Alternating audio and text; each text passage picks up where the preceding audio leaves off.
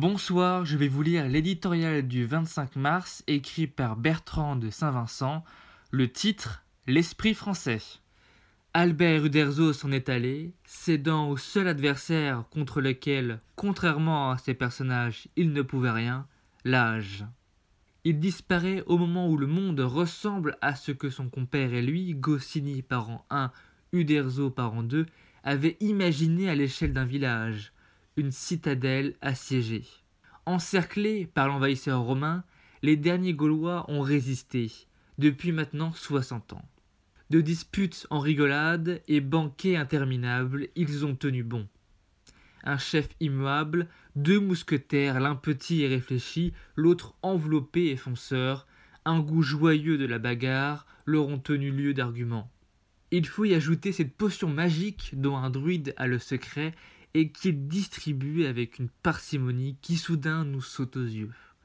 Oublions un instant les recommandations bienveillantes qui nous incitaient à lire, relire, disaient les plus diplomates, Proust, Sénèque ou Caton l'Ancien.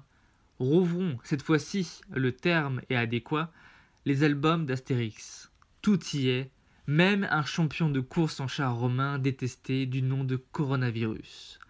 Ces bandes dessinées sont le reflet, toujours souriant, de notre caractère, de notre humour, bravache, de nos élans guerriers. On y trouve, et leur succès historique en apporte la preuve, mille détails de notre façon d'être.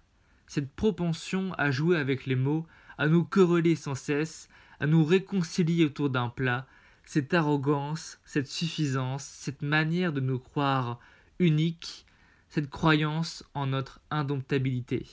Le pire est le meilleur, dira-t-on. Retenons le meilleur, c'est le moment ou jamais, et tant pis si cela ne correspond pas aux vertus globales que l'on voudrait nous inoculer. Soyons uniques, indomptables, cultivons cet esprit de résistance basé sur l'amitié inébranlable qui lie Astérix à Obélix et leur amour profond pour leur village, leur peuple, leur histoire. C'est de là que leur vient leur énergie surnaturelle. Ne nous y trompons pas, la potion magique, ce vaccin que l'on attend tous, sera le remède à un mal passager, pas la source du renouveau.